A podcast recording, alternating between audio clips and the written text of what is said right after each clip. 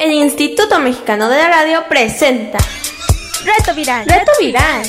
Reto Viral. Reto Viral. Reto Viral.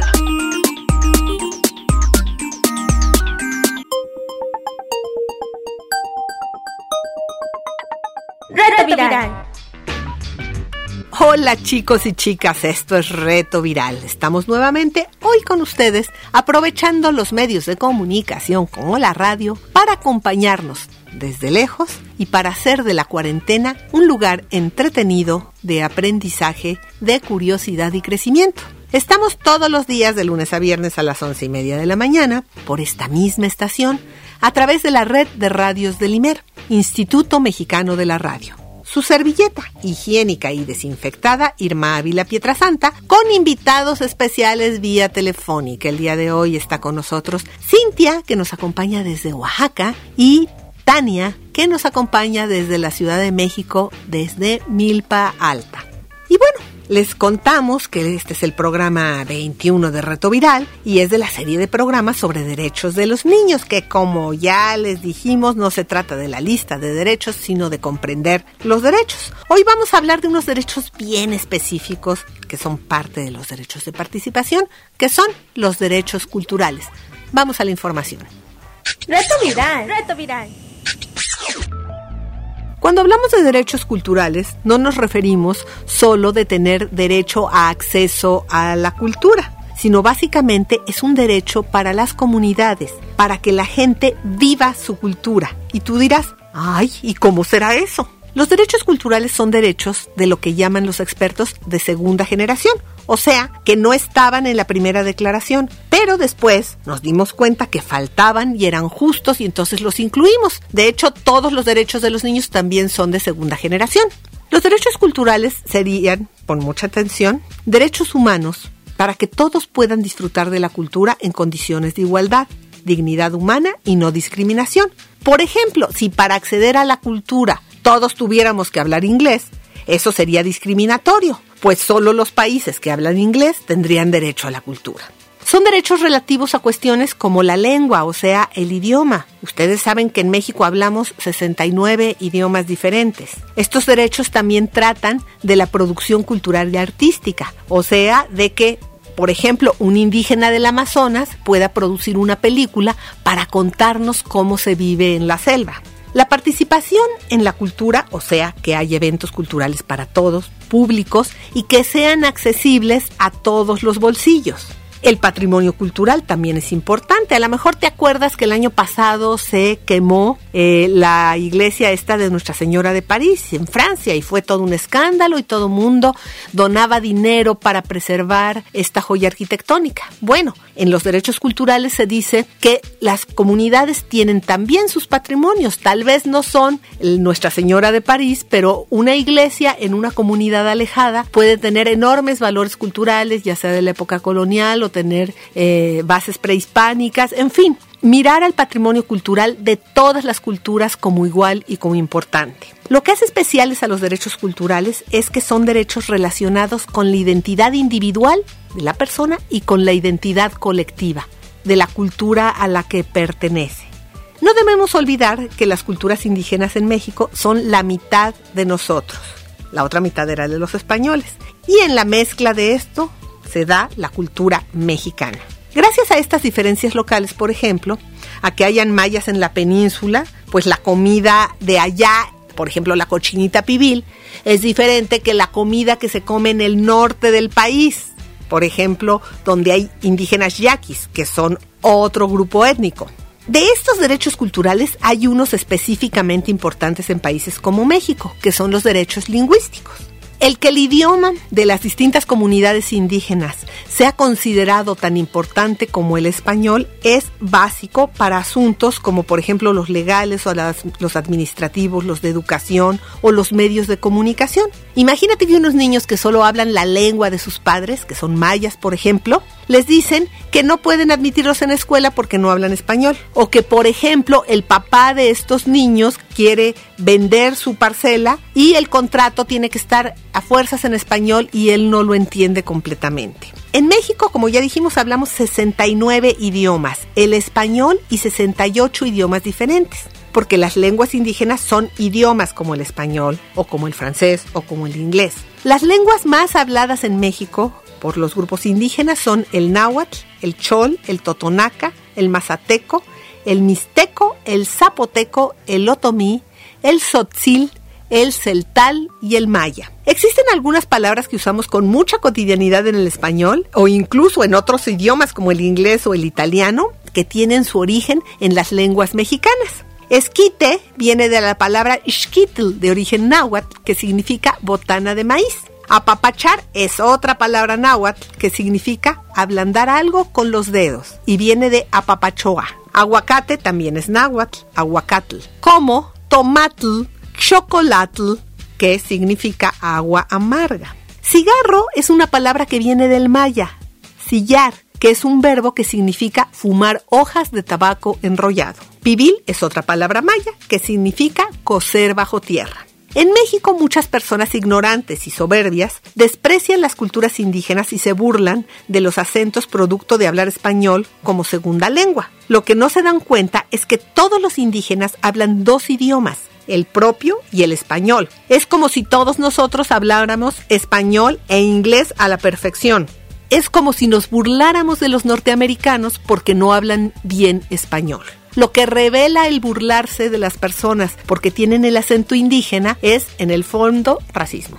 Si te da curiosidad conocer y escuchar cómo suenan los otros idiomas que se hablan en México, pues bueno, el INALI tiene una página para niños. El INALI es el Instituto Nacional de las Lenguas Indígenas, que se llama Guardavoces que son unos niños que guardan las voces ancestrales. En su página puedes saber más de los derechos o en la sección que se llama Acción puedes escuchar a niños de otros puntos del país hablando en su idioma. Y además te lo traducen para que sepas qué están diciendo. También hay juegos y canciones, como una canción de la mariposita que tiene frases en las 68 diferentes lenguas. Ahora, con este asunto del coronavirus, el INALI en su página tiene una sección que se llama Contigo en la Distancia. Ahí puedes encontrar un mapa de las lenguas que se hablan en México, donde aprietas el punto y te dice qué lengua se habla en ese lugar. También hay un mapa de la diversidad cultural en México, donde ves asuntos de tradiciones y cultura. Y si sigues más para abajo, puedes ver, por ejemplo, unos cortometrajes padrísimos que se llaman 68 voces, que están hechos en las 68 lenguas diferentes y creados por animadores mexicanos con unas propuestas visuales bien bonitas. También puedes, si tienes en tu casa una impresora, bajar juegos de mesa como la lotería de animales que está en maya y de paso aprendes cómo se dicen los animales en maya o un memorama que está en náhuatl, entre otras cosas. También hay unas historietas en español que tienen palabras en lenguas con aventuras que puedes bajar y leer en tu computadora. Está la aventura maya, la aventura zapoteca y la aventura tarahumara. Las ligas para guardavoces, el INALI y todo lo demás están en nuestro micrositio.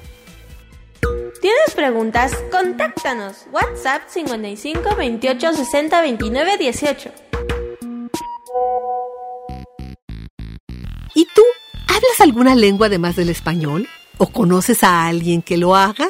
Para platicar de esto tenemos a nuestra amiga Tania de Milpa Alta. Hola, ¿cómo estás, Tania? Hola, bien. ¿Cuántos años tienes, Tania? Diez. Ay, ¿en qué año vas? En quinto. Oye, ¿y con quién estás pasando esta cuarentena? Con mi familia. Oye, ¿ya estás empezando de nuevo las actividades escolares vía remota? Sí. ¿Qué estás haciendo? Mi tarea. Oye, ¿en tu familia hablan algún otro idioma además del español? No. ¿Y tú hablas algún otro idioma o estudias algún otro idioma además del español? Eh, sí. ¿Cuál? Náhuatl. Oye, qué bonito. ¿Dónde estudias náhuatl? En el faro de San Jerónimo, Miacatlán. Qué bien. Oye, ¿por qué decidiste estudiar náhuatl? Porque me interesó ese taller, porque quería hablar otra lengua. ¿Por qué te parece importante hablar esta lengua? Porque es importante ver lo que nuestros abuelos hablaban antes. Ok, muy bien. Oye, pues muchas gracias por estar en el programa. Pero ahora nos vamos a ir a escuchar algo de música con un grupo mexicano de rock que se llama Sac Cebul. que quiere decir relámpago en Tzotzil, y es un grupo de rock procedente de Chiapas. Esta canción se llama Bolomchón o El canto del jaguar. Vamos a la música.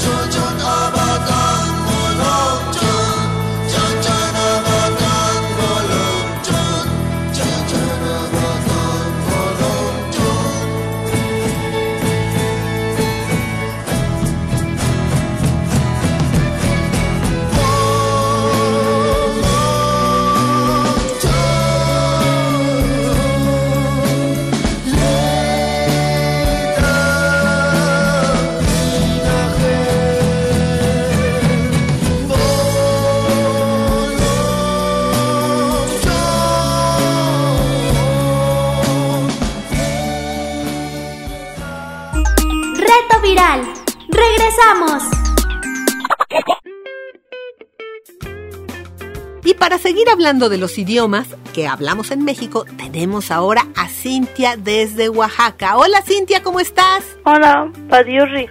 Uy, ¿qué fue eso? Buenas tardes. ¿En qué idioma? Zapoteco. Ay, qué bien, Cintia. Oye, cuéntanos, ¿tú estudias zapoteco o lo hablan en tu casa?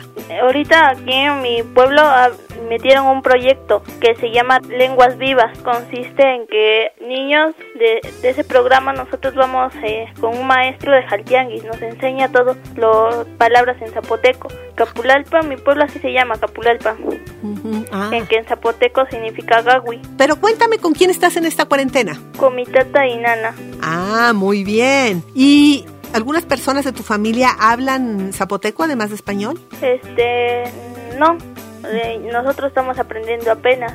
¿Y por qué te metiste? ¿Por qué te parece importante reaprender el zapoteco? A mí me parece importante porque hay muchos, debemos de hablar, rescatar nuestras lenguas originales que nos trajeron nuestros antepasados y que nos debemos de dejar que no se pierdan y nosotros como niños debemos aprovechar el apoyo que nos brindan los diferentes institutos para el rescate, el rescate de nuestras lenguas. Ah, me parece muy bien. Oye, pues muchas gracias Cintia por estar con nosotros en este programa. ¿Cómo se dice adiós en zapoteco? Kisharubali. Tisharubali. Bueno, y volvamos a la música. Escuchemos algo más de Sat Sebul. No le entendemos, pero igual oímos las canciones en inglés y que tampoco les entendemos, pero ahí andamos felices. ¿Por qué no escuchar rock en Sotzil? Vamos a la música pe o cosilla lu chikai tikle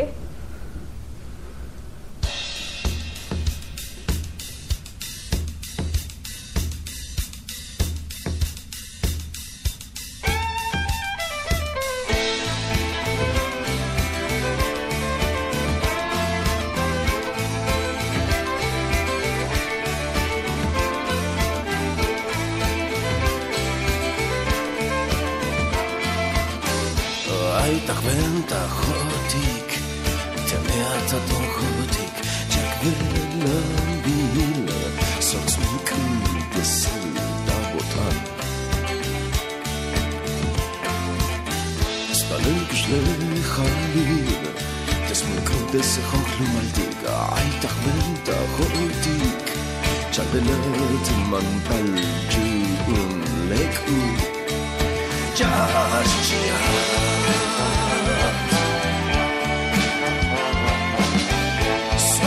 楽しんで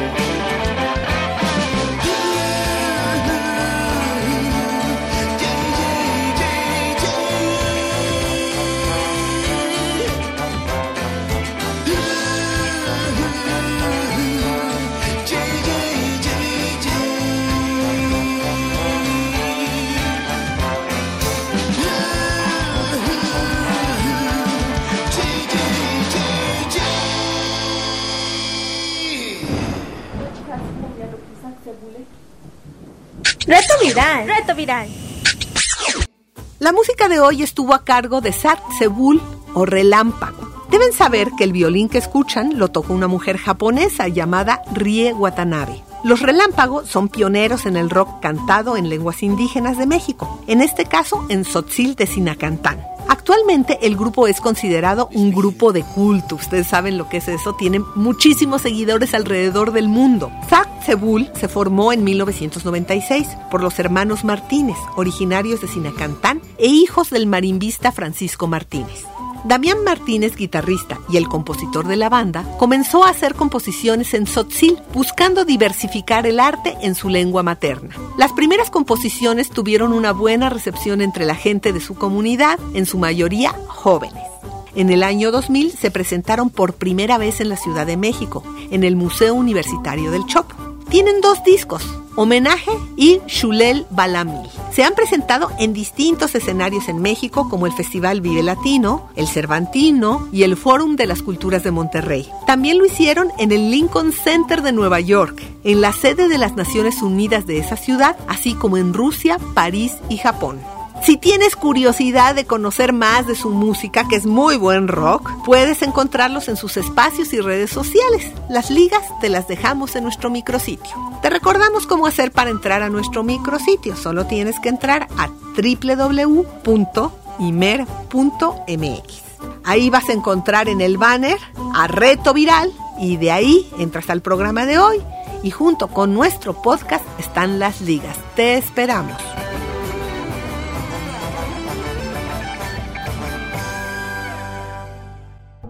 Aburras. Bueno, y siguiendo con la idea de participar en mi primer corto infantil hecho en casa, vamos a hablar hoy de cómo editar tu corto. Editar es uno de los trabajos largos de hacer en video. ¿Sabes lo que es editar? Es cuando juntas las partes de las distintas escenas en una sola línea y le pones la música y le pones los créditos y los letreros para que quede todo armado. Lo primero que debes hacer es agenciarte un programa para editar y ello depende de qué dispositivo tengas a la mano. Si grabaste en tu celular o tablet y este celular o tablet tiene plataforma Android, puedes buscar, bajar, instalar y aprender a usar un editor de esta plataforma. El más recomendable porque es el más fácil es Windows Movie Maker, que es muy fácil de usar y existe la edición 2019 gratuita en Internet. En cambio, si tienes un iPhone, o sea, en plataforma iOS, está el Apple Movie, que también es facilísimo de usar, gratis y en algunos dispositivos incluso ya bien instalado de fábrica. Si tienes una computadora Mac, puedes usar ese mismo programa en su versión de escritorio. Luego de descargar e instalar, debes familiarizarte un poco con la aplicación o el programa, ver algunos tutoriales específicos de operación, que te dejé algunas ligas en nuestro micrositio, y ya entonces puedes empezar a editar. Para empezar la edición ya tienes que tener grabado todo, las imágenes, las fotos, y esa animación, las voces en off, los efectos y la música. Y bueno, tienes que ir colocando en la línea de tiempo lo que grabaste. ¿Línea de qué? ¿Querrás decir? Bueno, la línea de tiempo es la línea en la que van pasando las secuencias que grabaste. Obvio es de tiempo porque los videos y el movimiento corre a una velocidad. Después de colocarlos, te tocará lo que algunos llaman vestir el video, ponerle música, los efectos de sonido, los letreros, emojis, en fin, todo aquello que lo hará verse mejor terminado. Mucha gente piensa, yo entre ellos, que cuando una historia es buena, no necesitas meterle muchos efectos. O sea, colocas en la secuencia de la línea de tiempo y prácticamente te queda casi terminado. Nada más hay que afinar un poquito, ajustar la luminosidad, que los colores sean parejos más o menos, que los niveles de audio sean parejos más o menos, bajar cuando algo te estorbe, meterle la música y ya. Hay otro grupo de gentes que les encantan los efectos, las bromas, los emojis. Si me permites una sugerencia, usa todo esto con moderación. La base es que tú tengas una buena historia. Y si necesitas música y efectos, también te dejé en las ligas un grupo de lugares donde puedes bajar gratuitamente música y efectos para tu video. Entonces quedamos en que pones las imágenes, añades el audio en off, la música, los efectos y lo más importante en edición. Haces la mezcla de todos estos elementos, arreglas los letreros, los títulos, las llamadas plecas, por ejemplo, que son estos cuadritos sobre los que pones este es mi hermano o asunto así. Y bueno, te dejé varias tutoriales y ligas que te enseñan cómo hacer todo esto. Así es que tienes muchas cosas que ver si deseas editar tu video.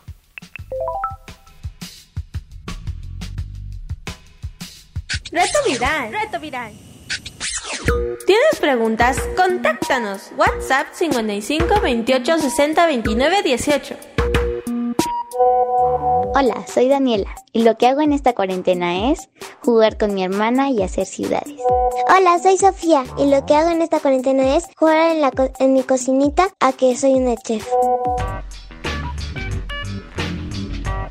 Estamos llegando al final, pero no queremos despedirnos sin agradecer la ayuda en el programa de hoy de la Alianza de Mujeres Indígenas de Oaxaca. Los esperamos mañana, el equipo de producción, Pilar Martínez, Cecilia González Landín, Daniel Valenzuela, Julio Aguilar, nuestros amigos de Corona Challenge Kit y una servilleta higiénica y desinfectada Irma Ávila Pietrasanta. Les agradecemos escucharnos y los esperamos mañana a la misma hora por la misma estación.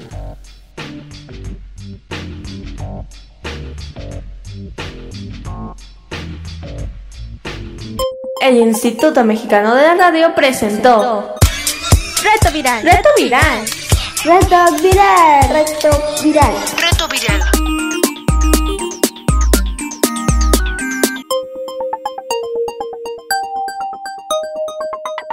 Reto Viral.